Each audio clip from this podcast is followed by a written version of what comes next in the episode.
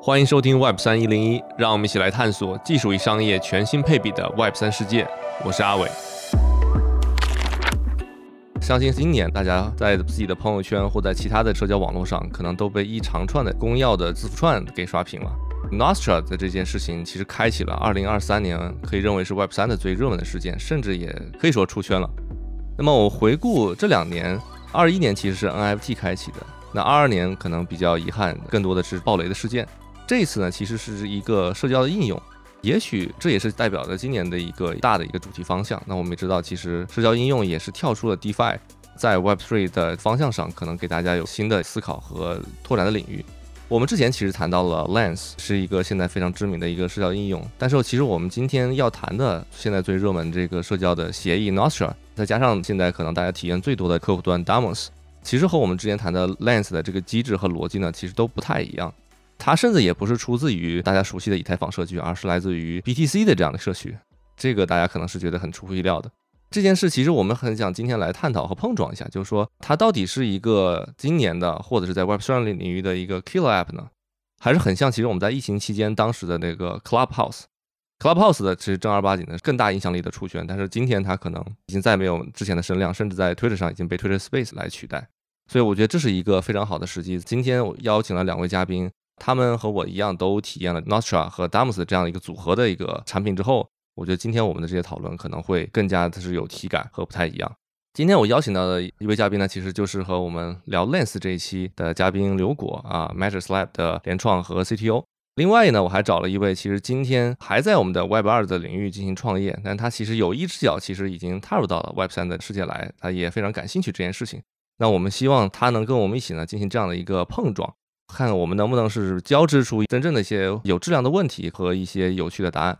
好，那欢迎李琦，李琦，你先来做个简单自我介绍吧。嗨，大家好，我是李琦。之前在知乎做了六年的时间，基本上经历了知乎的大部分的产品的迭代。后来去了阿里，做了两年的社交产品，做了一年的国际化，一年国内的音乐相关的社交产品。后来现在在做一个叫做竹白的创作者产品。第一次接触 crypto 是在二零一七年，也经历了 ICO 的狂潮以及比特币的分叉。欢迎李琦。那我先向大家来介绍一下 Nostra 到底是一个什么样产品，以及这个事件是怎么发生的。Nostra 呢，它其实是一个简称哈，它的全称叫 Notes and Other Stuff Transmitted by Relays，这么一个简称的一个缩写。它真正的被引爆其实是来自于它的第三方的客户端叫 Damos。这个客户端呢，其实是在二月一号上线啊美区的 App Store。当天呢，它之所以受到大家的关注，甚至是引爆，其实主要是来自于 Twitter 的联合创始人 Jackie Dorsey 的推文，他的推荐。这个客户端呢，其实表现也不俗，在二号的时候呢，现在其实已经登录了美区的 App Store 的免费社交榜的前十名，超过了大家知道的像微信啊、Line 啊、包括 Signal 啊这些社交产品。当然了，今天可能国内的用户还没法继续使用。这里我们可能跟大家简单的区分一下，Notcha 其实是我们常说的协议，并没有自己的官方的这样的客户端。Damos 其实是它的客户端之一，但实际上，其实对于 Nostra 来说，它已经有可能十几个客户端，分布在安卓、Apple 或者自是 Web 的客户端。只不过 Damos 是目前最知名和在 App Store 上架的一个这样的客户端。这件事情呢，其实是 Jackie Dorsey 在2022年资助了大概是24.5万美金去用来研发这样的啊 Nostra 协议。应该在二月一号的时候呢，算是正式的让更多的人接触到了 Damos 客户端，并使用了 Nostra 的协议。在 Dams 的这个客户端里面，对于大家来说，其实不需要像我们传统的 Web 社交产品一样去进行注册。你需要的是你去生成你的公钥和私钥，来进行端到端的加密的通信。然后它里边比较重点和最重要的功能呢，叫中继的这么一个概念。刚才我们提到这个 Relay 的这么一个概念，并且呢，它这里面还支持了基于比特币的闪电网络的支付。和我们看到的其他的，尤其是 Lens 很不一样。Lens 的创始人其实是 Array 的这样的协议的创始人呢，同时他也非常的高调。但是呢，我觉得 Nostra 就很有意思，它风格完全相反，反倒是它来自于比特币的这样的一个社区，所以它的开发者其实也是由一群匿名开发者创立的。对，最开始的时候其实也没有外部的融资，所以稍显寒酸。但是它的今天的这样的引爆其实是出乎大家的意料，甚至是盖过了这个 Lens 的光芒。最后我再更新一个比较新的一个数据，应该是在二月五号的时候，有一个叫 Nostra Band 的数据显示呢。Nostra 的账户数已经突破了七十二万，但是呢，也有一个问题，就是经历过短暂的 Demos 上线之后，Nostra 的日活用户迅速下降。从我个人的体感来说，确实也是经历了大家兴奋的讨论之后，好像它的热度确实已经被最近的 Chat GPT 给取代了。这是大概这样的一个事件和 n a t u r a 简单的一个介绍。我们先来说下自己上手的体验和感觉吧。我先来简单说一下，这个 n a t u r a 产品其实就跟 Twitter 的客户端非常像，包含了主页的功能、私信的功能、搜索一些推送。但是这里边呢，我觉得它复刻了推特的功能，但是体验在我看来是非常糟糕的。就是你关注别人需要关注他的公钥，然后你发的信息还不能删除。我觉得这个里面最可怕的就是，万一很多人把自己的这个私钥当成公钥发出去之后，你的这个账号可能已经废掉了，然后你也不是很轻易的去能换头像。所以这样的感觉就让我觉得，你使用了 Web 二的产品的人，觉得这件事情好像很奇怪。或者我另外一个感觉是，好像他比较注重的是通讯而不是社交的一个感觉。我不知道两位是怎么看的，你们的感觉是什么样的？我使用下来感觉就是 Nostr 这个协议，它其实是做的比较简单，它只做加解密和内容传递，其他的大部分逻辑都是由客户端的开发者来做的。不是他没做，而是他就是不想做，他是比较刻意的在保持一些简单的东西。但是这对于应用的要求就会比较高，像 Damus 这样的产品，它很粗糙，应该是预期中的，因为一个新产品，它肯定没有办法尽善尽美了。更早拿出来验证需求，要比相对做一个完美的产品更重要一些。就像我们 Web 二常说的，快比完美重要。在我的观察下。我感觉现在社交网络的核心矛盾，其实是在这个产品逐渐变得像一个公共产品的时候，应该怎么去治理它？治理的规则是不是应该由少数几个人来确定？可能现在看起来少数几个人决定是不够好，但是目前看不到更好的方案。那我现在看到的大部分的去中心化产品的思路就是，我如果不知道怎么治理，那我就不治理了。这也是为什么大家都愿意做协议的原因，因为做协议其实我就不用管这些事情了。我觉得这是一个目前观察下来的一个主要的感受。之前我看到了一个数据，也是在它没有被下架之前。内地和香港的用户已经超过了美国的用户。我今天早上还打开看了一下它的 Global 频道，基本上被垃圾信息已经填满了。对，我我觉得除了产品上的直接的体验和刚才像李奇提到的对这个协议的看法之外，我在观察它的用户在用它来做什么，就或者在上面发布的内容，就发现就虽然它的人数非常多，现在达到七十二万，但人们在上面发的内容几乎都不是一个你传统社交场域会看到的内容，人们不是为了社交而来，而是为了这个产品本身，这个协议本身，为了这个热度而来。然后我就想起之前我忘了是谁说过对推特的一个判断，就认为推特进入一个非常危险的一个境地，是因为推特上最火爆的话题是关于推特本身的。这个时候就说明这个产品它本身没有承载一个社交产品该承载的属性，人们不是把它当成一个中介和媒介，用它来做自己想做的事情，而是为了这个产品本身的热度而来。这种时候的热度其实没有体现它的 market fit。对比当时 Clubhouse 出圈的时候，Clubhouse 上面的人们是非常火热的讨论，人们是为了讨论而来，而不是为了 Clubhouse。所以我觉得这个是个巨大的区别。但从另外一方面，当这个产品没有提供一个实际的功能，又有这么多人来注册的时候，我觉得说明了，不管是从开发者的角度，还是从普通用户的角度，其实大家都对中心化的社交网络已经非常非常不满了，大家都在非常积极的寻找一个替代品。当然，内地和香港的用户是占了很大的比例，然后英美世界用户同样如此，所以我觉得这两点都是蛮重要的 insight 的。它既没有看到 market fit，但同时这个市场的缺口或者说人们需求上的缺口又是非常明显的。就总结下来，就特别像我们之前大家说的这个产品蝗虫，是吧？都是一些产品经理冲上来，然后体验一下这个产品是怎么回事儿，可能并不是一个特别真实的用户的反应。嗯嗯。对，之前我有看到简单的一个判断，因为你有看到过很多的类似的产品嘛。我现在的感觉就是，之前一直不理解人们为什么喜欢用这种东西，后来想明白了，就是大家其实是想要一个去中心化的产品，但是这个东西里面最重要的环节就是想要。至于你到底要不要用，不知道，但是我是希望有这么一个东西。最美好的状态就是我把它做出来，做出来了之后怎么样，那就很难看了。关于到底社交要不要中心化，我们稍后可以放在后面再专门来好好讨论一下。前面我觉得在很多朋友体验的过程中，都会有一些在功能上的这个疑惑哈。刘果是不是可以帮我们来解释一下？是因为这些功能不能实现，还是因为刚才像李琦说的，他刻意的不去做这样一件事情？先举几个例子吧，然后如果还有其他的，可以再补充一下。比如说不能删除这件事情是为什么呢？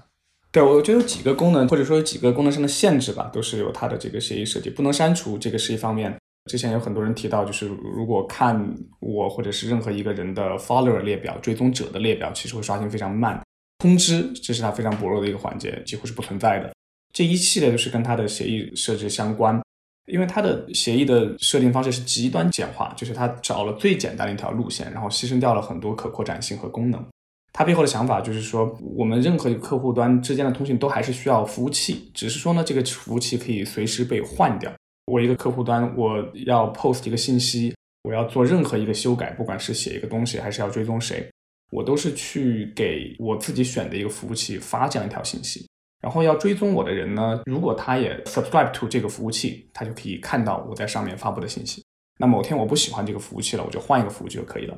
这背后的逻辑就是说，和所有的区块链很像，就是我的服务器是可替换的，像区块链当中的矿工或者 validator 一样，是随时可以替换掉。但这里有一个很关键的问题是，两个客户端必须得共享一个服务器才能通信，这是一方面。另外一方面呢，因为每一个人没有固定的一个服务器作为他的一个 host，或者说作为他的一个 instance，他就没有办法让这个服务器给他提供通知推送这样的功能，因为这样的话你就和一个服务器绑定在一起了。这就导致很多问题，就通知是刚才提到的一个，删除也是一个，因为我是在往服务器推送消息，我下一步也可以换另外一个服务器，我换了之后，上一个服务器并不知道我删除了我之前的内容，这是一种限制。然后另外一种限制是，用户和用户间的交互是非常受限的。比如说有一个人 follow 了我，他是把 follow 的信息在他本地的客户端存下，或者是推送到了他选的那个服务器当中，我的服务器不一定知道这件事情。所以我的服务器能够看到我的 follower 的列表，永远都看不到一个全局，只能看到一小部分。所以人们的交互，不管是 follower 这样的形式的交互，还是对一个推文的回复，这样的东西都只有在同一个服务器当中我才能看得见。一旦它们发生在不同的服务器当中的时候，人们就会出现各说各的情况，我根本看不见别人回复过我，也看不见别人 follow 过我。这个是它的这个协议本身带来的限制。对，我觉得就是他选择了他的 relay，应该叫做中继服务器，对吧？他以这样的一个基点的功能，以及以这样的一个连接各种不同的 relay 的这样一个方式，就导致了它这些功能的限制。如果想实现相同的功能，还有更复杂的设计，或能做到更复杂的设计吗？还是只能到这样了？对，有很多更复杂的设计都可以把这些功能补全。其实 ActivityPub 就是呃 Mastodon 它背后的协议是目前最完善的。那 ActivityPub 基本上所有这些都可以实现。但它的 mental model 就它的这个思维模式是每个用户会选一个 instance 作为自己的 host，所以这个 host 会帮自己代理所有的事情，所以你通知的推送啊，或者是你的回复都会到这个服务器这儿，所有的人们和你的交互都会发生在这个服务器里，别人会知道去哪儿找你，所有的这类功能都可以实现。然后像 Forecaster 的话，它用另外一种方式实现，它有一个 global 的，它叫 Delta Graph，就是有有一个 global 的 content 和 social 的这样的一个链表。这个链表是跨不同的服务器的，所以它通过这种方式，让你在不同的服务器发布的内容彼此之间是可以相互更容易的检索到。F o r c a s t 有它自己的一些限制哈，因为它在数据结构上会复杂很多，但它相当于用这种更复杂的方式，也达到了同样的效果。对 f o r c a s t 其实我们之前还没有提到过，也是现在新出现的一个去中心化的社交的协议，也是现在挺火爆的，但它应该还是在邀请制的内测之中，对吧？对，目前还是要在 Twitter 上去直接 DM 他们的创始人，然后拿到邀请码。这个对于一个去中心化的协议来说，也是有一点呃不知道该怎么说的感觉。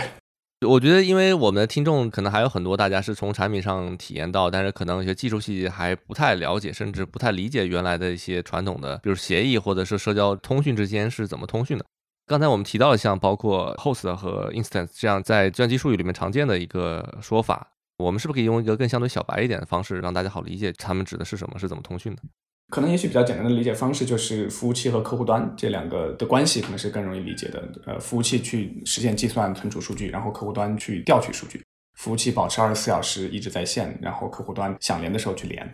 只是之前在中心化的网络当中，像 Facebook 这样的情况，服务器就是 Facebook 一家的，所有的权利权限都在 Facebook 这个公司手里。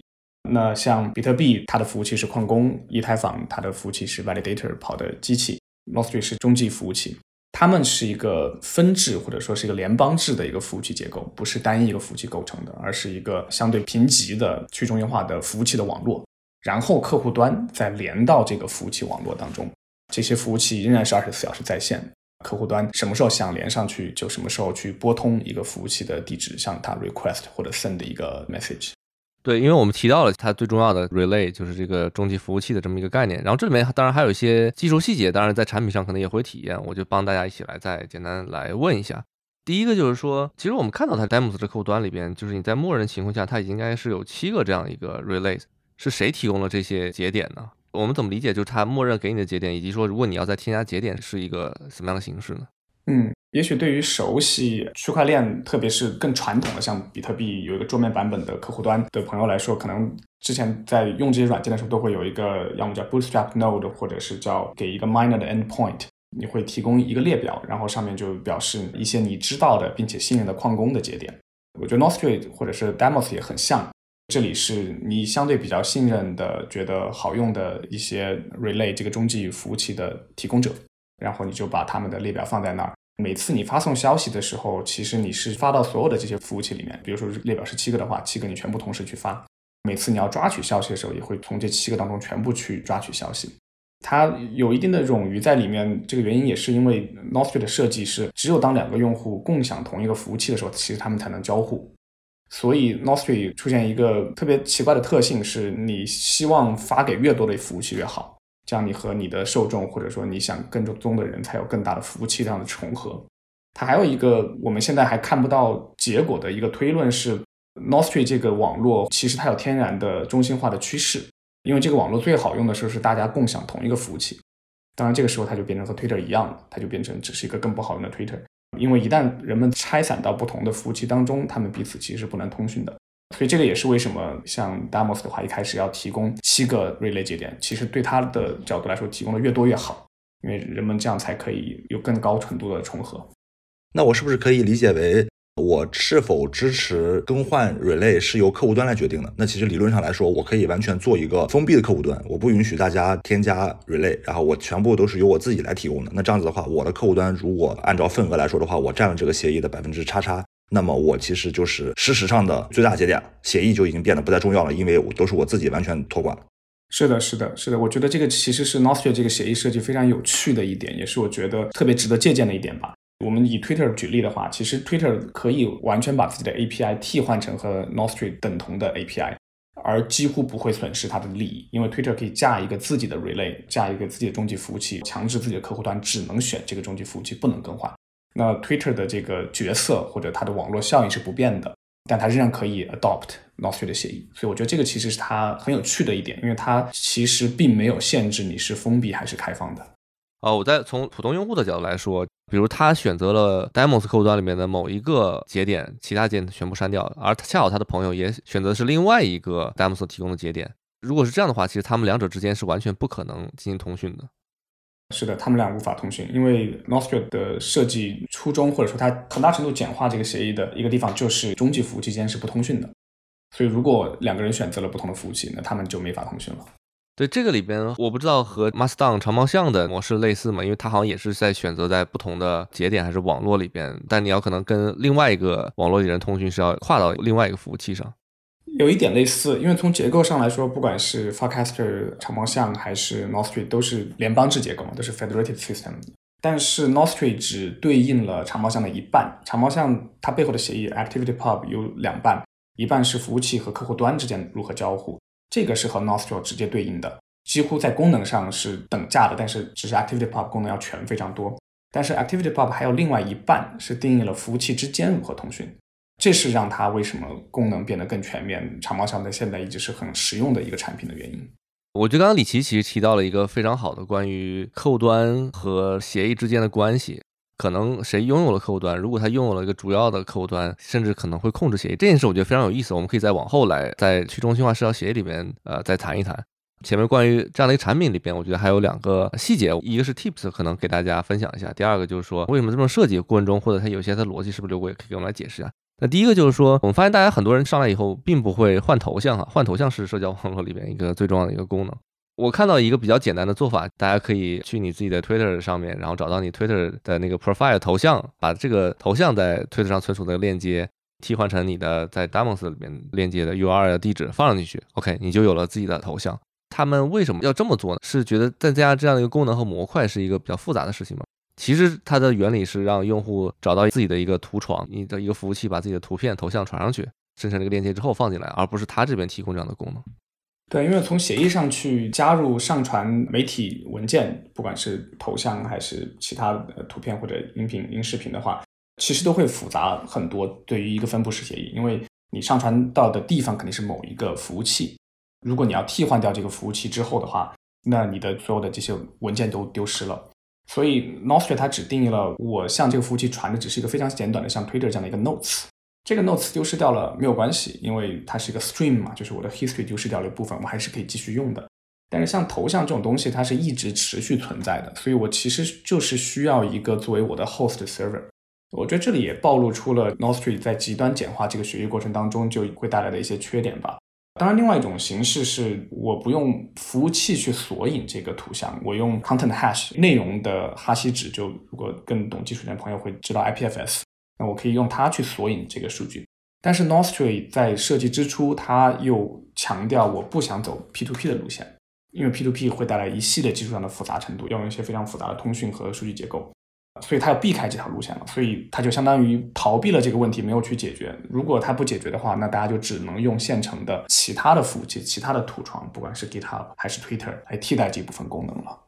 这样一讲，可能大家就非常清楚了。现阶段你还是只能用一个比较原始的方式来解决这样的问题。还有一个比较有意思的点，就是应该是 Damos 这个客户端的这么一个认证吧，但它的具体的术语叫做 NIP 零五 Identifier。这个是怎么回事呢？我看到在 Damos 里面有人问怎么给自己加一个认证，就像 Twitter 的蓝标一样，但它这里面是一个子标。我看到的一个方式就类似于有人告诉你，在某一个的可能是 Notch 的一个网站还是一个服务器上，你加上自己的类似于一个域名，然后再关联到里边就可以了。但是我们知道在 Twitter 里面应该是一个你需要去认证，或者微博公众号认证是需要有个第三方来做的这样这件事情。我们好像在 Nostra 里边要获得这个徽章，怎么感觉是用一个比较巧妙的技巧就解决了？以及认证这件事情，它背后本质到底是个啥呢？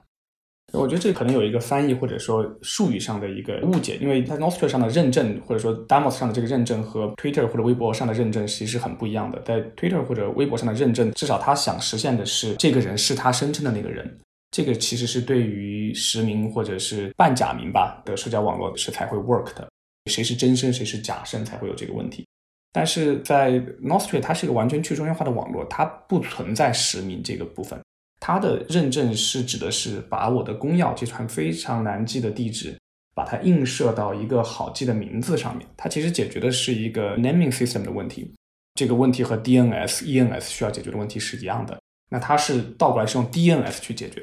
如果你拥有一个域名的话，你可以在你的域名上做一个证明。去认证你的这个域名真的是和这个公钥是同一个人所持有的。比如说，我现在有一个刘国 dot is 这个域名，虽然我证明了我的刘国 dot is 这个域名是我的，但是其他人如果他们要 follow 我的话，在协议层面，他不能 follow 刘国 dot is，他还是只能 follow 我的公钥。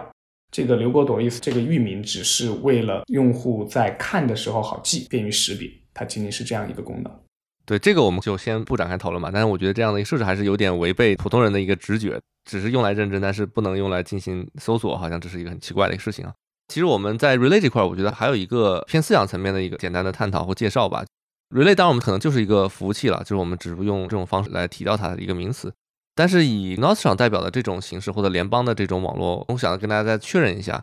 它是一个算是技术性创新呢，还是一个思路性创新呢？还是说它其实没有创新，就跟之前的长毛象的 ActivePub 其实是很类似的。我自己觉得它是一个很有趣的一次实验吧，因为之前确实没有人尝试过这么简单的一个协议，就它忽略了很多地方，它忽略了服务器之间的通讯。其实这个就变成一个多中心的一个协议了，或者它其实根本就没有限制你的中心化的程度，就是一套标准的 Twitter 协议，任何人可以加一个服务器，你可以中心化，也可以去中心化，所以它是简化到极致。然后这个实验很有趣的地方是，比如说我直觉上来说，我会觉得它不 work，不会有人用。那它确实会有现在七十二万人涌入，我觉得这个也证明了目前这个时间窗口上这个需求有多大。所以我觉得这个实验对于我来说更像是一个社会性质的实验吧。它有趣的地方在技术上或者思路上的话，我觉得它目前没有看到太多的创新。相比 f a r c a s t 的话 f a r c a s t 是有一些技术上的创新的。那 ActivityPub 它算是当时的 Federated 思路的一个集大成者。当时有好几个项目都在往这个思路走，那 Nostr 其实都没有跳出 ActivityPub 当时的这套思路的框架，它只是砍掉了一半，它也没有像 Forecaster 那样给出一个达成网络共识的一种新的方式。所以我觉得它更像是一个非常有趣的运营事件，加验证了目前的这个市场到底是什么样的一个热度和态度吧。我们对 Damos 的产品以及这些细节的功能，和包括它最重要的功能这是怎么实现的，以及他们背后的一些思考和逻辑和限制是什么，其实有了比较清晰的认知。那接下来我觉得很重要一个点就是聊一聊以 Natural 加 Damos 的这样的一个方式实现的这个产品，它是不是一个比较好的去中心化的社交的一个应用的实现的方式，以及它以极简的方式来进行它是不是一个合理的，或者是它可能走向了另外一个极端。我觉得可以先让李琦从你的角度来给我们讲一讲传统的一个社交或者是社区型的这个产品，它最重要的功能会有哪些？这些功能它的一些侧重点或关注点，从产品的角度来讲，它有什么意义和价值？比如那这里边你今天看到叫 Nostra 和叫 Damos，它实现了哪些功能？如果按照传统的思路，应该是怎么评判的？对你是不是能这样的视角来先给我们来介绍一下？它其实是个类推特的产品嘛，那基本上该有的功能最核心的其实就是那个 feed 关注的关系的构建，以及 feed 怎么展示和推送。其实就是这么三个最简单的东西，因为推特第一版也差不多就是这个样子，只不过它随着时间的推移，产品功能越来越多，大家的需求变得越来越复杂，可能变成了一个更复杂的形态。但如果说我们回到戴莫斯对于自己产品的 feature 的这个展示来说的话，那可能他不是在他官网提了六个点嘛？我觉得这里面可能需要拿出来它其中四个点来聊会比较好一点。刚才提到的用户体验，我现在会倾向于理解，对于一个新产品来说，用户体验其实没那么重要，因为体验这个东西，你只要你的团队足够好，随着时间的推移，不管你是自己原创也好，还是抄一抄也好，基本上都能搞到一个七八十分的样子。主要还是看它的最重要的那几个点，它到底做的怎么样。比如第一个是抗审查，这里面可能我和大家的观点会略有一些区别，我会认为内容型的产品审查是有必要的。这里面可能分歧点在于审查怎么定义。在我看来，可能有三个点吧。第一个点是干扰信息流动和展示，这个其实用常见的内容产品的逻辑来说的话，其实就是你是不是要鼓励好的内容，以及打击差的内容。这个其实是运营的一个刚需了。比如说，我希望激励我的创作者，我希望把他的写的好的东西发给更多人，这其实是也是某种干扰了信息流动嘛，因为它不是按照产品的设计来做，这是一个完全人为的一个事情。这是第一个。第二个是非违法的内容，比如说一些仇恨言论，对于某些用户的侮辱、辱骂行为，这些东西你要不要管？这是第二个。第三个就是违法内容了，就是完全的不同国家的法律红线。对这些问题，你要不要处理？如果这三个点是认可的，就是我需要处理，那么中心化的处理效率是最高的。那我现在看到的大部分的中心化产品，其实是把这个审查责任给逃避了。我把责任传递给节点和客户端。当然，如果说你是一个类似于像 SMTP 电子邮件这样子的协议，你是不会获得任何收入的。那其实问题不大了，因为大部分的收益都是分给了客户端嘛，那他自己去审查，这个其实责任就是他的，这个没什么太大问题。那这里面会涉及到两个点，两个抉择，一个是客户端和节点如果不去审查，那它就会面临很大的道德风险以及法律风险。那如果审查的话，那它能不能够得到协议的认可，或者说是利益？比如说我维护以太坊的安全，我来挖矿，那可能我会获得收益。那这个是这样子的。那如果说我没有收益，那其实它就会变成一个成本和收益的 trade off。如果我去审查，我的成本是这样的，但是我如果在这个上面没有获得足够好的收益的话，那其实我会觉得好像有点亏。这也是我们看到很多类似的去中心化产品，它越做越大了之后，那些节点自己就扛不住了，他觉得对于他来说风险有点大，他可能就关掉或者怎么样。这里面可能有一个例子是阿伟永久存储的那个链，它其实是在鼓励大家去不同的节点去复制那些稀缺的内容。这个在技术上是没什么问题的，因为按道理来说，你希望永远保存一个数据，那么它应该是越稀缺的，鼓励节点越去复制它。越稀缺的内容实际上是会被审查或者被拒绝同步的内容。那这样子的话，你最后来看。拿到最多收益的内容都会是一些什么样的内容？可能套出来看，可能都是一些反人类的内容。但是他们获得了节点的激励，获得了协议的激励，我觉得这是一个比较大的问题。这是第一个抗审查的点。那第二个就是端用端加密了。这个其实大家都经常网上冲浪，应该是比较熟悉了。像什么 Telegram、iMessage 基本上实现的差不多了，已经是 IM 产品的刚需了。那这类产品可能面临的一个问题就是，当我端用端加密了之后，垃圾内容怎么处理？啊，相信大家都应该收到过 iMessage 的那些垃圾短信。协议给出的建议就是，你可以花钱嘛，每条消息花一块钱，那你可能就不会愿意制造垃圾消息了。但是历史上证明，其实这件事情只在某些领域是生效的，大部分情况下是不 OK 的。我觉得现在以太坊就是一个很好的例子，你上去点一个按钮，什么都没做就花了十几刀，那你当然就会觉得，那我要不要不点？这也是为什么大家会说 gas 费太高了，能不能有一些低 gas 费的链出来什么之类的？这是第二个端对端加密的问题。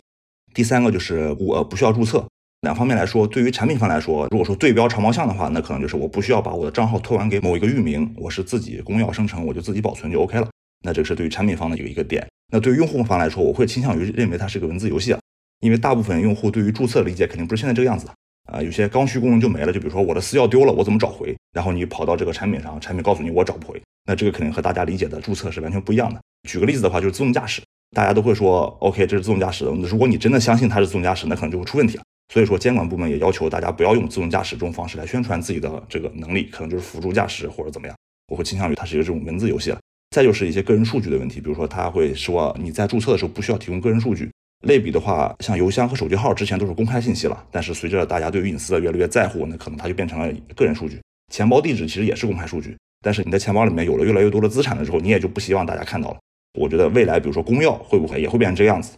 虽然说它是一个公开的东西，但是大家随着在这个里面放了资产，你各种资产、社交资产，他可能会会觉得好像也是一个这样的东西。那对于产品来说，是否需要注册？既然你告诉别人你是无需注册，那你肯定会把它当做一个优势嘛。但是无需注册是不是一个优势，这取决于用户的预期收益以及潜在的风险。比如说，我举个例子，我要试用一个新的产品，因为大部分的新产品大概率会死嘛，那我可能不希望把我的手机号提供给他，那他有可能会给我发垃圾垃圾短信什么之类的，那我可能就在乎我的隐私，我希望找一个临时手机号试试得了。那换一个方式，比如说你去银行开户，你的密码如果丢了，什么钱都没有了，即使银行不找你要你的个人信息，你也会把你的个人信息留下，因为我会希望有一天我的东西丢了之后，我能通过我的个人信息，因为这是没法修改的，我通过我的个人信息能够把我的东西找回来，好重置。这个其实就是你对于提供你的个人信息，它的收益是什么样子，以及它的潜在风险什么样的一个平衡，它是这样的一个状态。所以说，我会觉得无需注册带来的问题，比如像密码丢了这种问题，你完全靠用户自己记是不靠谱的。因为很早，Web 二时代，十年前、二十年前的产品也是不提供密码找回的。但是这个需求太高了，没办法，你就只能去提供了。所以说，像现在之前说钱包你的私钥丢了就没了，所以大家现在也受不了嘛。那可能现在以太坊社区才会提供出我能不能做一些什么社交恢复之类的一些提案，大家来聊一聊怎么样去找私钥回来。这是第三个点。第四个点其实就是比特币打赏了。我还是会觉得，因为这个产品是比特币社区做的嘛，我会更倾向于理解这实际是一个闪电网络的 showcase。因为大家都知道，比特币都是拿来储值的，不会有人来花的。我相信之前花了几千比特币买个披萨那个人，现在可能后悔死了。虽然你是很厉害了，但是放到现在肯定是很贵了。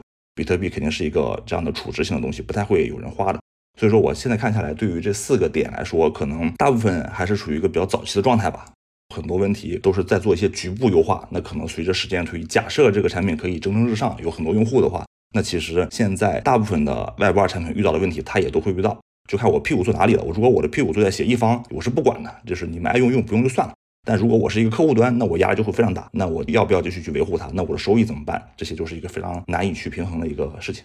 对，我觉得你刚才这么拆解一下，其实把 Nostr 现在实现的功能和真正意义上今天传统社交网络要实现或者是用得好的功能对比一下，你就会发现好像。当然，今天它很粗糙，以及说这样的方法能不能完成我们这样的一个我们今天常用社交网络的这个常见形态，好像还挺值得怀疑的。我觉得可以我们分别来讨论一下。我觉得这个都是一些特别有意思的一个思考。我觉得第一个可能有最为关键哈，其实提到了协协议和客户端的关系，尤其是在一七一八年的时候比较经典的思考讨论，或者就是说以胖协议的一个思路，对吧？以前我们的客户端太重了，或者是我们的客户端榨取了大家所有的价值，然后协议其实是没有任何的收益。协议可能也没有进一步的发展，反倒让网络更加中心化了。这谁来负这个责任，变成了今天，如果我们在推广胖协议的这个思路上，但是这个协议可能做的越来越多，客户端反倒可能做的越来越少。这种反向带来这个问题，好像也是我们之前有点没有思考到的这个状态。这好像最终也达不到一个比较理想的状态，就是我们理想状态好像是 Nostra 和 Demos 已经实现了，或者 Nostra 加它 N 个客户端实现了。但比如刚才说的这个问题，好像这样实现了也不太合理。就谁来做这样的平衡？我刘果你怎么看？就今天我们在讲以协议为为主的一个状态下，客户端和协议之间到底应该是一个什么关系，和如何平衡他们之间，包括和用户之间的功能上的体验？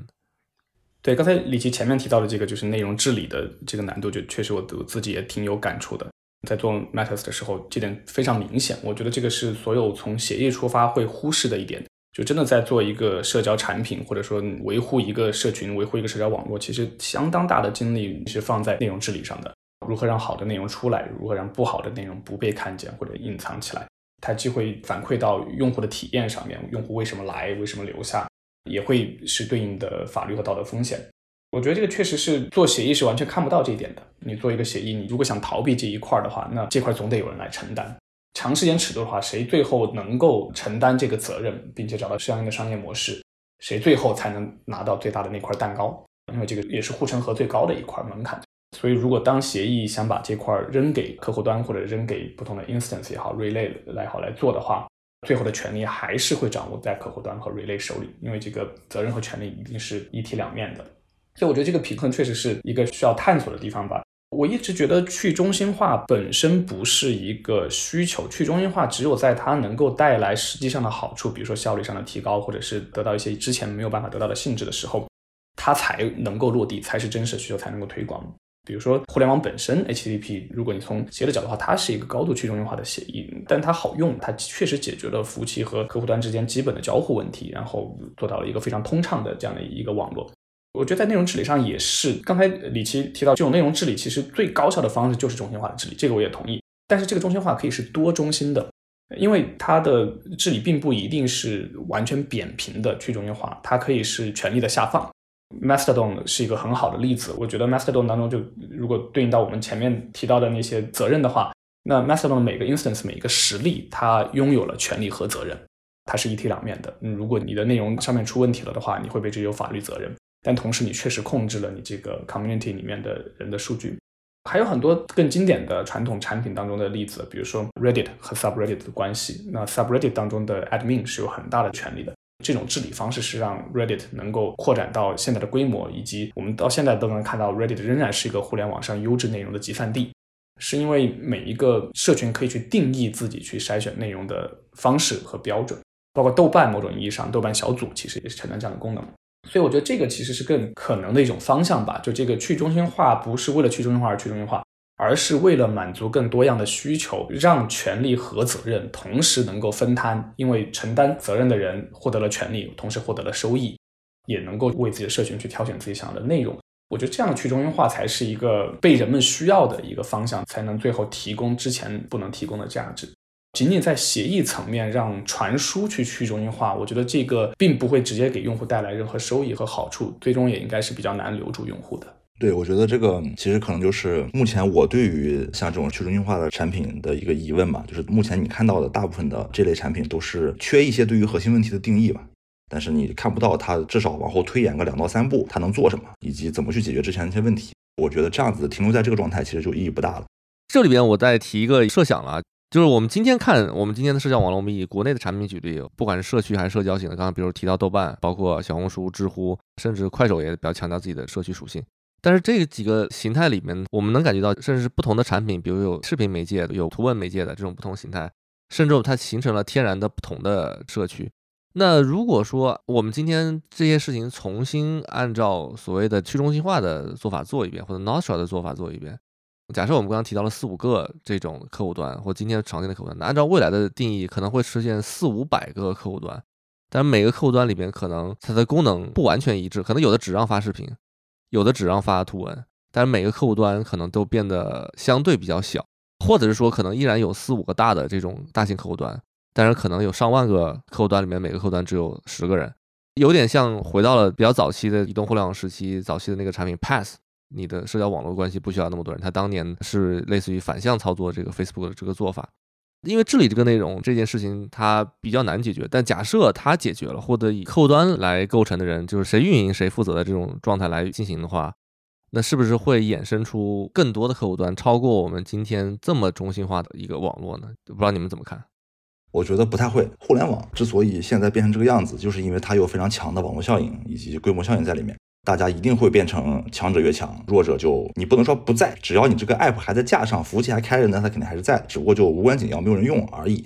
拿过去来比的话，其实我觉得一个很好的例子就是电子邮件 SMTP 这个协议，它是开放，就是每人人都可以搭一个电子邮箱服务，但实际上最后你发现只有 Gmail、Hotmail 就这么几个了，而且过去可能还会有什么公司和学校自己会去搭一个服务器，然后来跑服务。但是实际上最后发现，我自己运行不如直接去买一个 Google 的 SaaS 产品放到我这里来算了。那最后你的结果来看，就是虽然协议还在那里，协议可能偶尔还会更新一下，但已经没有人在乎了。就比如说像很久以前吧，电子邮件已经支持那个公钥加密了，PGP 加密可以把你的邮件进行加密来传输，但是 Gmail 不支持，那你怎么办？你就只能不能用了。我觉得这个其实就像我刚才提到的，当你的应用足够强了之后，你的协议就被绑架了，或者说你的协议就不重要了。我自己去维护一套我自己的新的协议。这个其实也是像 W3C 浏览器也是一样的，之前会有一个工作组来给大家维护一下各种协议应该怎么做怎么做，到后来你就发现，其实这个组织就是把微软呀、Google 呀、苹果几个公司找一个地儿拉在一起开个会，其他人的观点没那么重要，因为你说了人家不支持，你没什么用嘛。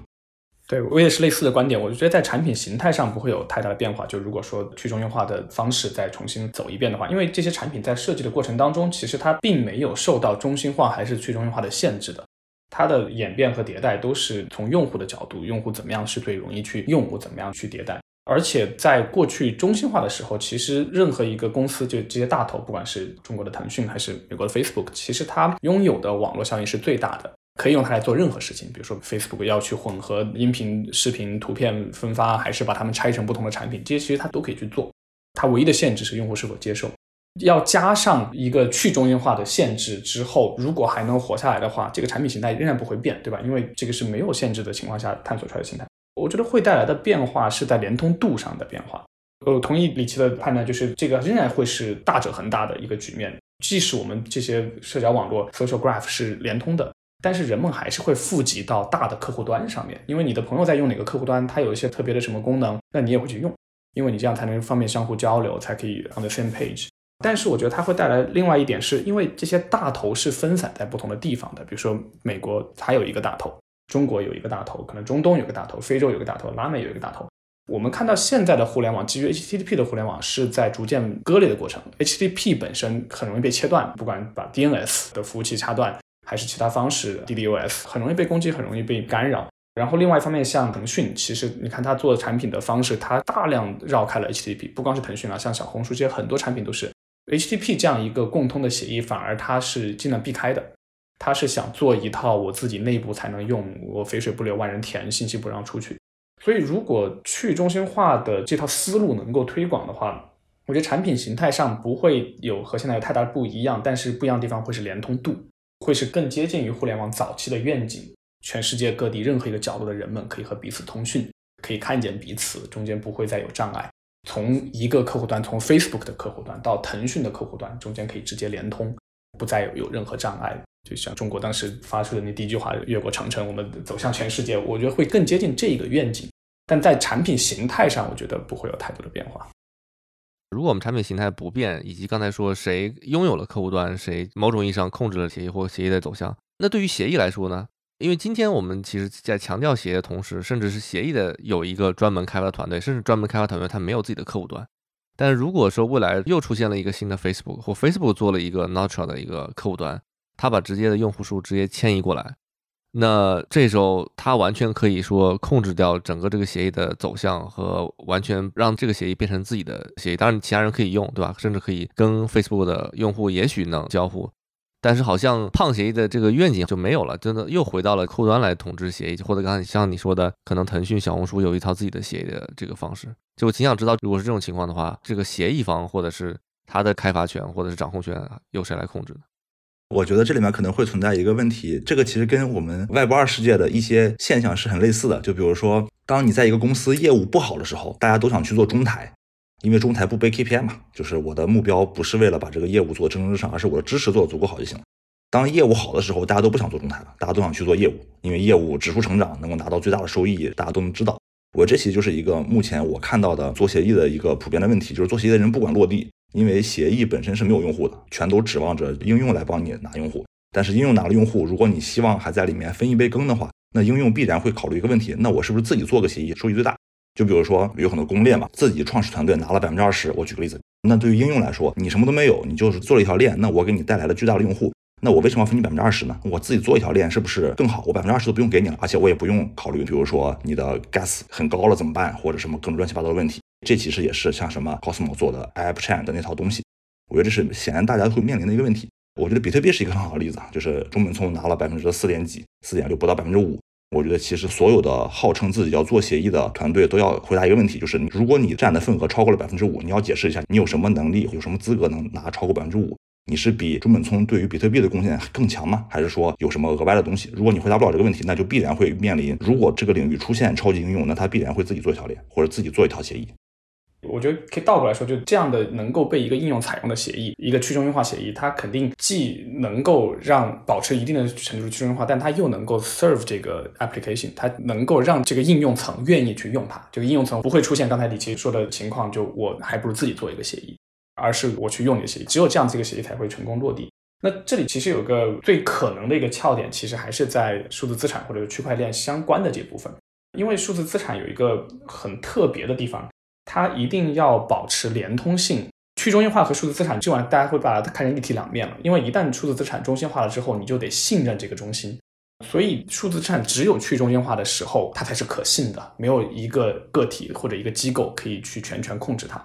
那这种数字资产的标准应用是会去 adopt 的，adopt 不只仅仅是一个协议，而是大众对这个协议的信任以及这个协议背后的整个网络，这个你是没有办法去复刻的，你没有办法再造的。像以太坊是一个很经典的例子，你会 adopt 进来，所以这个可能也是刚才我们对如果去中心化的再来一遍现有我们看到的产品的话，会有什么样的不一样地方的一个小的补充吧。就其实会多了一块，就是数字资产的部分。过去我们在互联网上没有支付手段，这一点我们常常也是很容易忽略了。比如说腾讯现在在微信上会大打自己的支付，但其实这个支付在现在仍然是跨境各方面都是非常困难的。那当然，虚拟货币可以解决这一层。还有更进一步的话，以 NFT 为代表的，你可以在一个虚拟空间里或者一个应用当中去资产化任何东西，不管是一些游戏当中的道具，还是一个社群的管理权限，一个社群的产出，这些都是可以被资产化的。所以这部分如果去重新去设计的话，它肯定会被放到这个产品当中。那回到这个协议和应用的关系，我觉得恰恰就是这一部分与数字资产相关的协议，它其实是最容易被应用去接纳的。因为这个是有门槛的事情，它的门槛在于它的信任，在于它背后的分布式的网络。而其实像呃 Nostri 这样的协议的话，它再造出来其实相对比较容易的。有一个例外是，如果它一直能保持，比如说一百万人数以上的活跃用户的话，那一个新的应用想挤进去的话，就必须得尊重它的，因为我需要这个用户群。但它一旦长大了，它还是可以把协议改版了，自己远走高飞。这个博弈还是会延续下去。对你这里面提到数字资产这块，我们是不是可以再多讲讲？就比如，因为今天在 Nostra 里边其实没有数字资产这个定义啊，它也不是上链。我不知道你说的是指的它接入了闪电网络吗？还是它怎么把数字资产这个关系表现出来？对，Nostra 现在没有。如果回到我们之前聊的 Lens 的那个话题的话，如果 Lens 算作一块儿的话，那 Nostra Forecaster 和 ActivityPub 另外这的这一块儿，其实他们都和数字资产没有直接的关系。他们其实都会面临刚才李奇提到的这一系列的问题。那如果按照我们刚才这样的一个逻辑，对于一个客户端来讲，怎么能快速的用起来是更加重要。它甚至比技术层面这件事情更重要，因为技术大部分可能是这个协议给定好了。那无非对我的客户端来说，我更多是说选择使用哪几个功能，或者说未来规划一下这些功能在什么时间以什么方式来实现出来。那只要我让有足够多的用户用进来，可能这件事情对客户端来说是更加重要的事情，可以这么理解吗？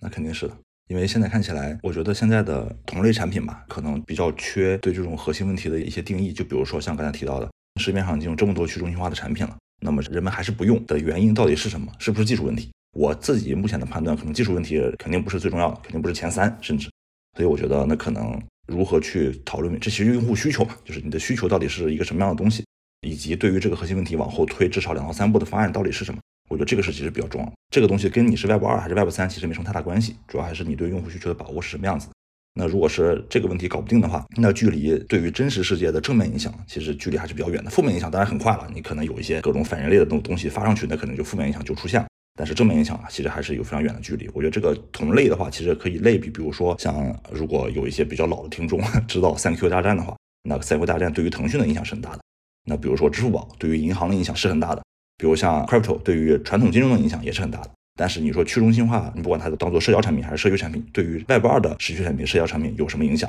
这个事情目前来看，我觉得看不到一个明朗的方向吧，因为现在大家还都是在技术上面做一些创新，我觉得这个事情这不是一个最重要的问题。追问一下，当然可能挑战一下刘果哈，就是因为你们正好在做类似这样的一个事情。按照李琦那个观点，但不一定是去中心化，或者是说我们今天看到这些产品里边，不管它是协议吧还是客户端，它到底提供了什么样的新的体验或者新的功能，是原来在传统的社交网络里是没有的呢？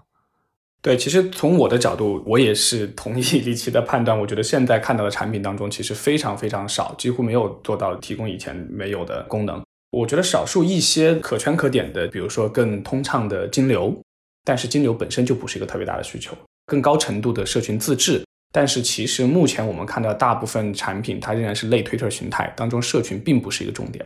但或者倒过来，如果这个问题的另外一面就是，如果我们要做一个 Web 三当中能够最终带来像李琦说的对社会产生正面影响的一个产品，其实我觉得这个思路就应该是抛开技术或者抛开通讯的层面是否去中心化来看产品。比如说在做 Matters 的时候，我们也是这是分开的两条线，产品是产品，产品不会去考虑技术的限制。技术我们在设计协议，我们现在在写自己的白皮书的时候，是基于我们的产品当中得到的经验。在设计一个协议是倒过来是产品驱动的，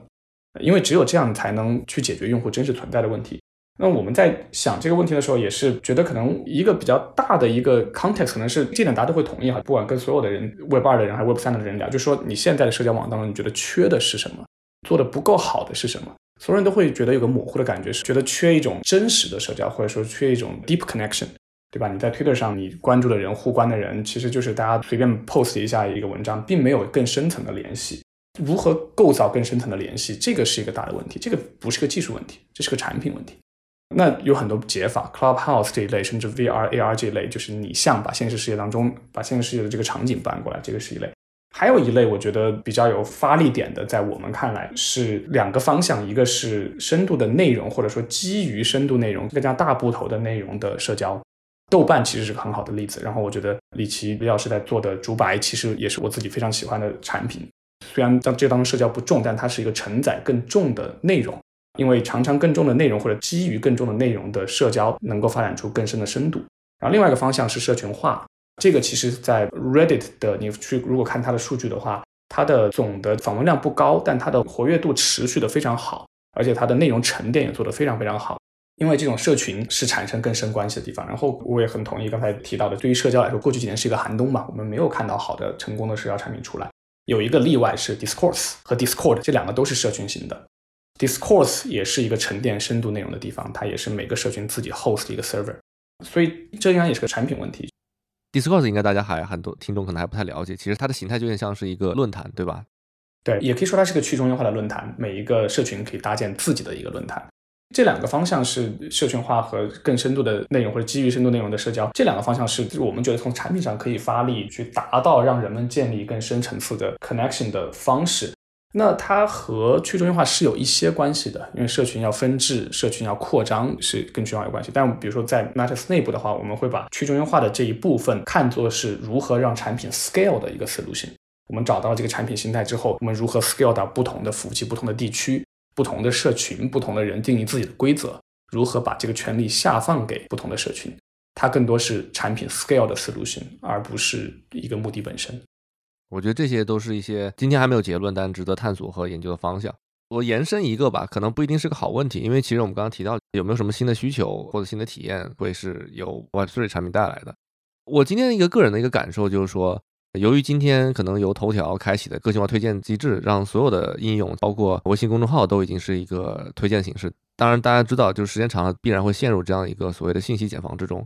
当然，我们今天看像 Notra 它这种可能也许是因为它早期的 MVP 比较粗糙，但是起码它也是用一个传统的时间顺序信息流的这个事件来展现。我其实想从你们两个角度来讲，那从今往后看。个性化推荐它依然是一个不可避免的一个主流吗？即便是 Web 三来实现的话，还是说可能我们还是会更倾向于传统的按时间排序的这个方式呢？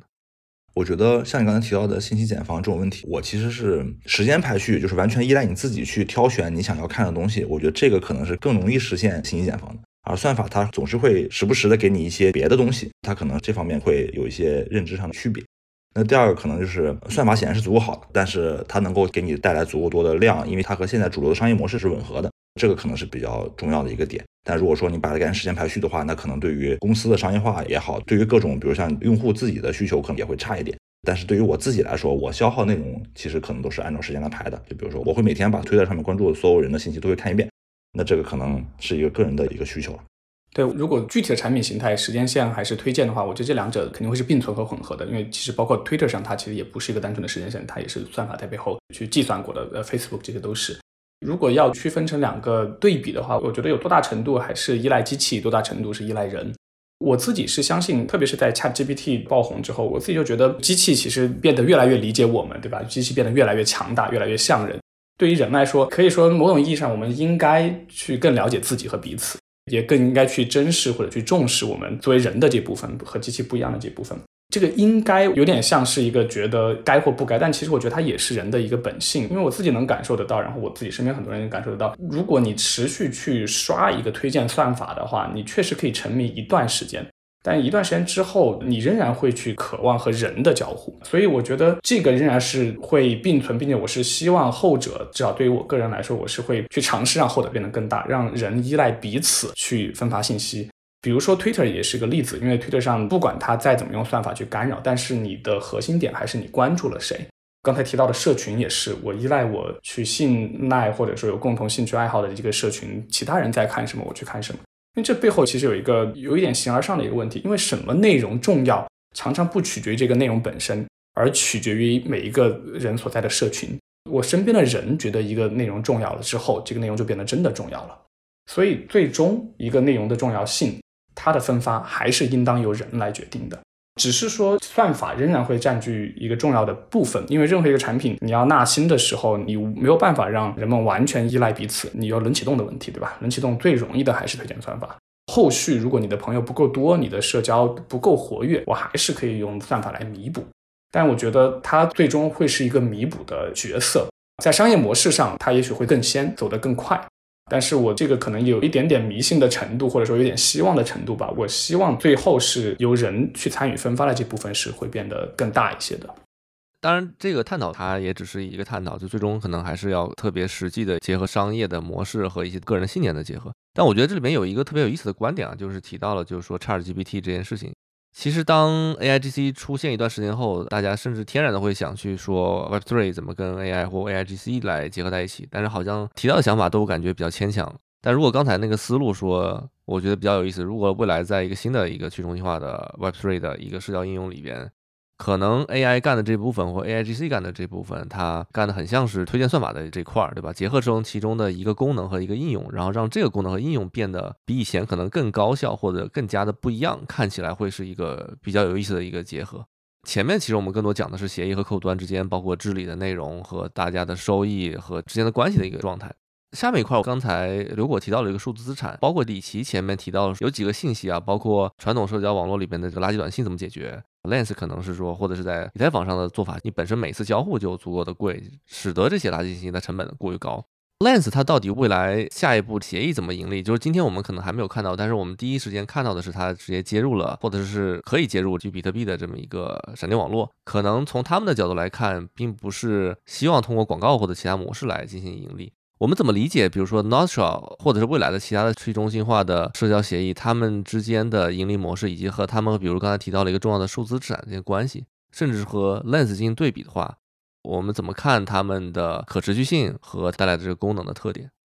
我觉得比特币和以太坊都是它提供了一个很好的一个范例或者思路，在这个 network 当中，其实我的收益、我的营收是因为我提供了计算资源，我提供了不管是存储还是计算，保证了这个网络的可用性。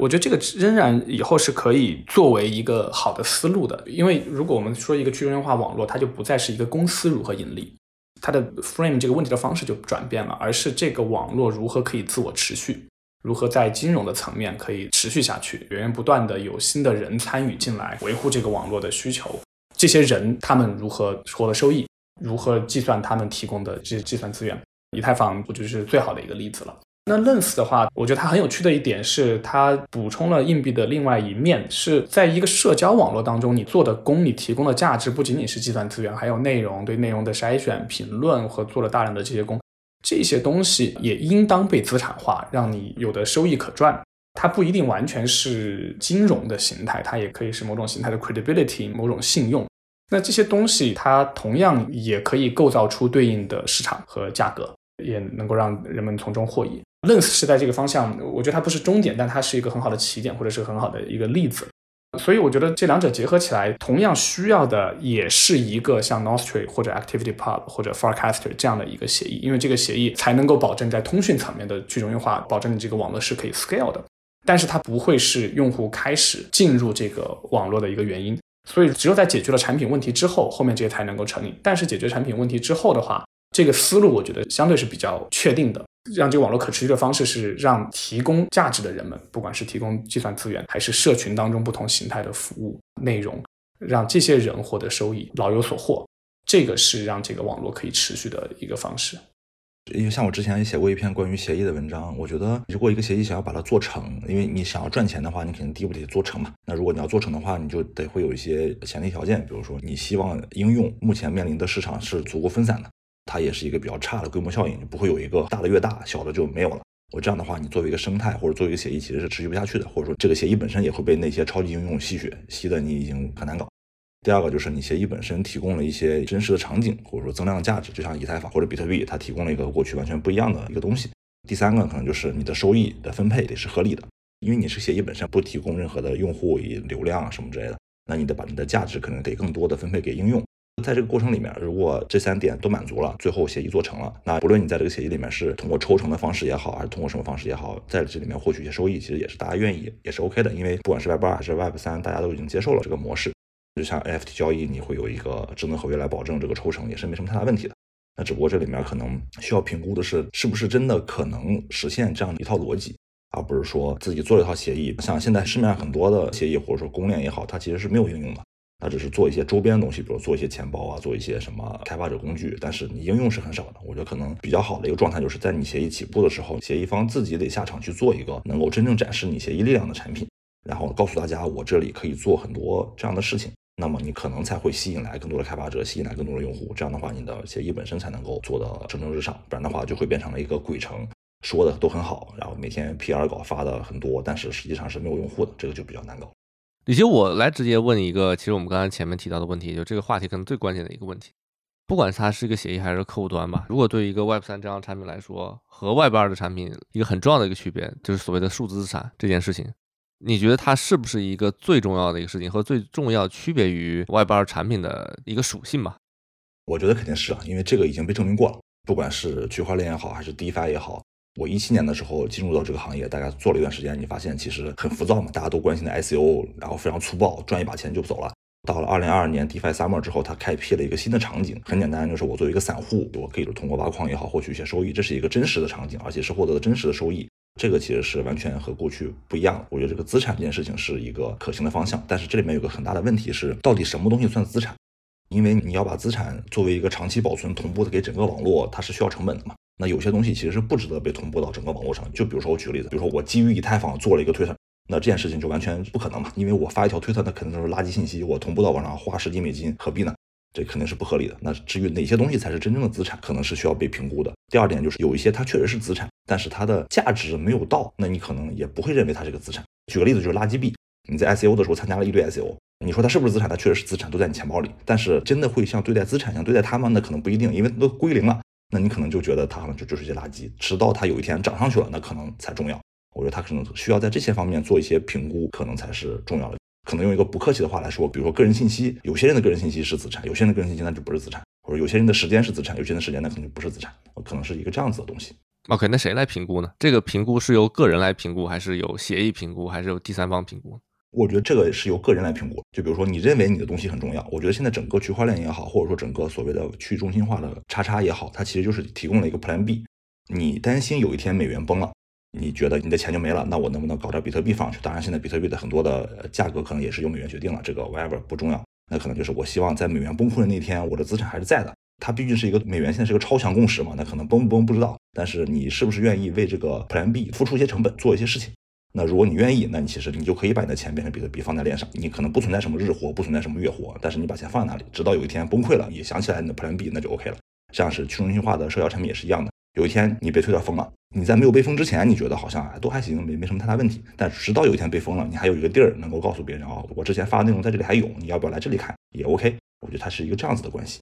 我也同意，就数字资产确实会是 Web 三区别于 Web 二应用的最重要的一个地方。我或者说，我觉得最后它不一定是这个表象，它会是一个最重要的一个窍点。最后它有可能会很大的不同是，比如说身份系统会很不一样，组织结构会很不一样。Web 二的应用背后是一个公司，Web 三的一个应用背后是一个道或者是一个网络，是一个松散的、边界模糊的这样的一个一个人和机器共同形成的结构。但是它的翘点最后达到这个组织形成这样的 ID，比如刚才提到的公钥，那像 North Street 的公钥管理、找回这些解决不了，也没有人愿意去解决。但以太坊的社区就有动力去解决这个问题，因为人们的真金白银是在上面的，所以人们是要去做社交找回的，花了非常大的力气要去做像 Contract Abstraction 这些东西。所以数字资产仍然会是一个最重要的一个撬点，它撬到了什么，这个是比较难预测的。那 ID 组织结构这些都会是它的一部分，但是这个入口，我觉得是确实像李琦说的，这个已经是被证明过了的。因为大家讲 Web3 强调了一些特别明确的理念，比如去中心化、个人主权啊这样的一个逻辑，往往我们看到的产品可能为了实现这件事情，就显得特别粗糙或者特别的难用。但是你刚才提到了，因为我们现在看到了，就要包括以太坊来提新的 EIP，然后来解决钱包的问题，对吧？包括支持社交找回这件事情，可能在原来或者极端的这个思想来看，这是不应该做的，就是应该你个人拥有自己的私钥，或者是你能背得下来这些助记词。但是我觉得反观今天来看，是不是说我们在以一些比较极致的方向去设想？但在整个实践的过程中，发现当某些方式是必要的，可能我们还是要需要解决它。但可能解决的方式虽然有些妥协，但是还是要往去中心化的方向去靠。但是有些问题，就比如说，到底公钥是不是应该个人拥有？不要去搞这些其他的，丢了就丢了。按照传统是特别极端的，但是实际今天来看，它应该就是要被解决的问题。我觉得历史真的很好，就是希望所有大家做 Web 三的人都去看一看历史。现在被大家抨击的 Web 二，其实也不是第一天大家都想这么干，因为这里面都是成本，没有人非得说我想要做一个什么中心化的东西，把所有的数据都留在这里，不要搞来搞去。因为实际上大家也测试过很多商业模式，互联网大概也二三十年了，各种商业模式都试过，最后发现最有效率的 ROI 最能打得正的其实就是广告。那你要把这个广告做得足够好，那你就必然得把这些数据留在这里。我觉得这其实是一个各种妥协以及局部最优和全局最优的一个 trade off。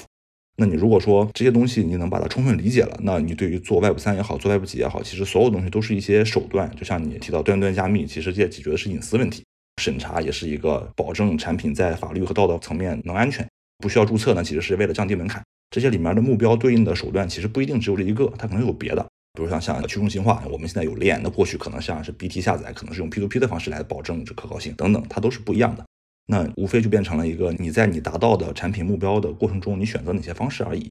那我觉得现在可能很多人把这个手段当目的了，这个就比较难搞。然后你可能立了一杆大旗，但是你接下来去迭代，你就迭代不动了。因为如果你但凡要去解决一些真实的用户需求，你就发现和你过去追求的东西冲突了。那这个时候应该怎么办？可能按照现在主流的做法，就是那我就硬挺着，我就告诉大家，我这就是这样子。你想要用别的，你就去用别的吧。但是如果说一旦涉及到他要去解决一些真实需求的话，大家就会发现，哦，你这个产品好像和外包也没啥区别。那这个就比较要命了。所以说，这就是一个现在看到的，目前大家在做的各种尝试里面的一个主要的问题。嗯，我也觉得历史真的是个非常好的一个参考，因为历史真的是不断在重复。李琦在说的时候，我想起九十年代的时候，也是 ActivePub 出来的那个阶段，或者是 ActivePub 的前身吧。那个时候也是大概有可能接近十年的时间，就非常多狂热的人们去创造新的分布式的社交协议。当时有好几个应用同时存在，当然最后汇聚到了一起，形成了 ActivePub，但是最后壮大的也只有 Mastodon 现在这一个。看到现在的这些 Nostr 也好，Farcaster 也好，就让我觉得三十年前的这一场运动也好吧，有一点像昨日重现的感觉。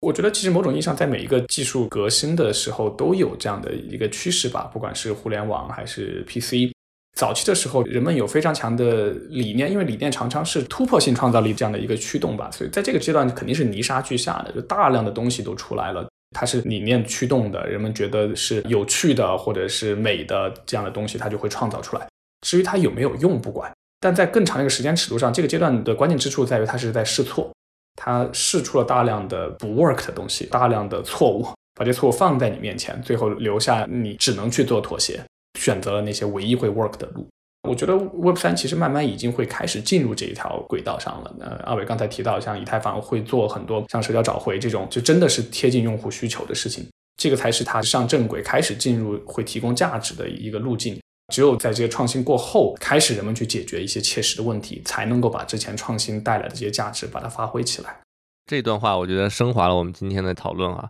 最后再稍微延展一下吧，因为其实也是在最近，Twitter 又有一个新的宣布，应该二月九号它就不会再提供免费的 Twitter 的 API，取而代之的它是要进行收费的 API。包括 Elon Musk 在去年收购 Twitter 之后呢，其实提出了一个想法，就是类似于 All in One 借鉴微信的思路。但我们今天讨论完之后，对比 Notra 加 Diamonds 的做法，看起来这 Twitter 这一系列的做法都好像是在重复过去，抄袭微信和进行了一个倒退的思路。我不知道你们俩会怎么看这样一个事情呢？就是所有的这些做法是在一个倒退的思路在进行吗？还是可能这也是一个未来的方向呢？嗯，我的观点可能比较中庸了，没有那么激进。但是我会觉得这个其实就完全取决于屁股在哪里了。比如像推特的商业模式导致了你开了 API 就会影响到它的收入，它作为一个上市公司，它就必须得为这些东西考虑。那第三方开发者使用它的 API 做一些商业化的尝试，比如说我们卖 App 什么之类的，这个钱自己赚不到，那他就会很难受。就像微博一样，什么微博大 V 赚的很多，但是微博自己赚不到什么钱，那可能它关闭就比较可以理解了。但是对于开发者来说，本来能用的东西现在不能用了，然后你违反了互联网的什么自由共享啊什么之类的这些东西，就比较烦。我觉得这个其实也是对于开放度上会有些影响。但是如果说我们指望这种开放的网络交给一家公开公司去做的话，可能会很难。你如果说私人公司的话，可能好一点，因为你不需要为股东负责，你自己完全自己搞就可以了。所以说大家都比较看好 Jack Dorsey 做的东西，因为他财务上已经没有什么风险了，已经不存在什么可望度了。那他只需要做一些开放的东西，那这个可能吸引力会更大一点。但是对于 Twitter 关于 API 这件事情，我觉得做的不够好吧？因为总体上还是要更加透明和明确，因为它有很长一段时间把 API 关了之后也没个通知，到底怎么着也不知道，所以这个就比较烦。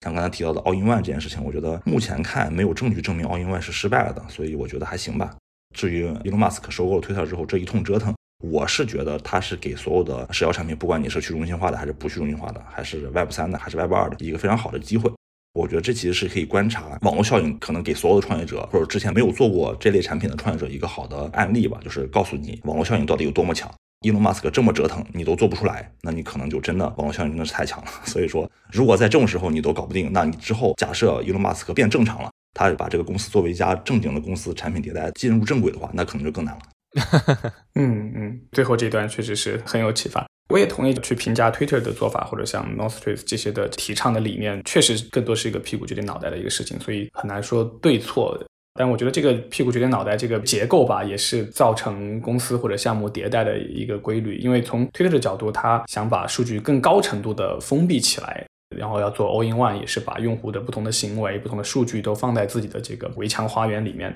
这个其实很大程度是在吃老本。因为它是在借助之前的网络效应，因为其实看 Twitter 的用户增长，很长时间以来已经没有什么增长了，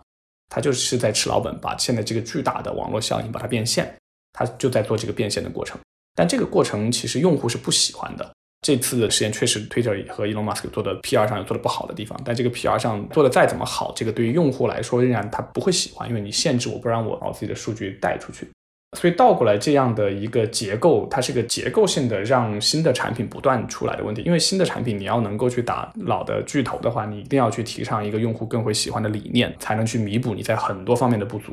这个我觉得是造成更新换代的一个地方。但是放到一个更长时间尺度来看的话，我们可以认为不同的项目或者是通讯网络吧，它是遵循一个进化的规律的。那只有那些更通畅的、更能够持续创新、持续迭代、持续联通的这些通讯协议才会活下来。那联通度最高的、最有鲁棒性的一个通讯网络，肯定是分布式的，不是被某一个单个公司或者是个人去控制的，一定是能够是多点开花、多点创新的。所以，在一个更长时间尺度上的话，我还是认为是至少在通讯网络当中，去中心化的这件事情是会一直推进的，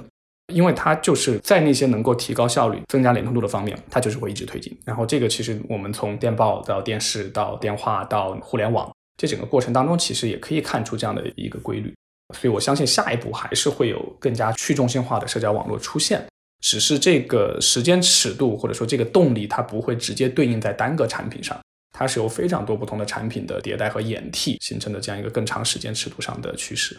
哇，再一次升华了我们的结尾。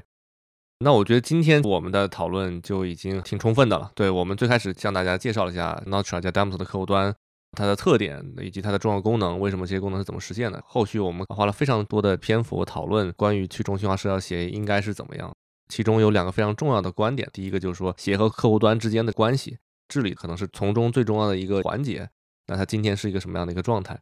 后面我们又探讨到就关于数字资产对去中心化社交网络的价值，以及它未来怎么去体现保持它网络的稳定性。最后我们提到了其实关于 Twitter 的这些变化。这个可能影射出了我们对未来社交网络的一些看法。当然，这里边有愿景之外，也有跟现实层面的意义，就是说它作为公司层面的价值和商业选择，以及我们作为创业者，你从产品层面的考虑和从协议层面的考虑，可能是不太一样，逻辑上也不太一样。非常有意思。我们今天借助这样一个今年第一个在 Web3 领域出热门甚至出圈的产品，进行了这么一个综合性的讨论。对，那我们今天还是很难判断它，它到底是不是一个 killer app，因为从用户的数据量来看，它肯定在逐渐的下滑，它甚至可能达不到像 Clubhouse 的那个更大的声量以及延续性。但是我觉得可能又会像 Clubhouse 一点的地方，就在于它像刘果刚刚说的，借由这种方式，它的一个实验性的成功，它可能会诞生出更多的类似于 Clubhouse 之后出现了 Twitter Space 等等之类的这些产品的尝试和演进。也许会出现更多新的去中心化的社交网络，或者是已有的社交网络，不管是 Mastodon、f o r c a s t 或者 Lens，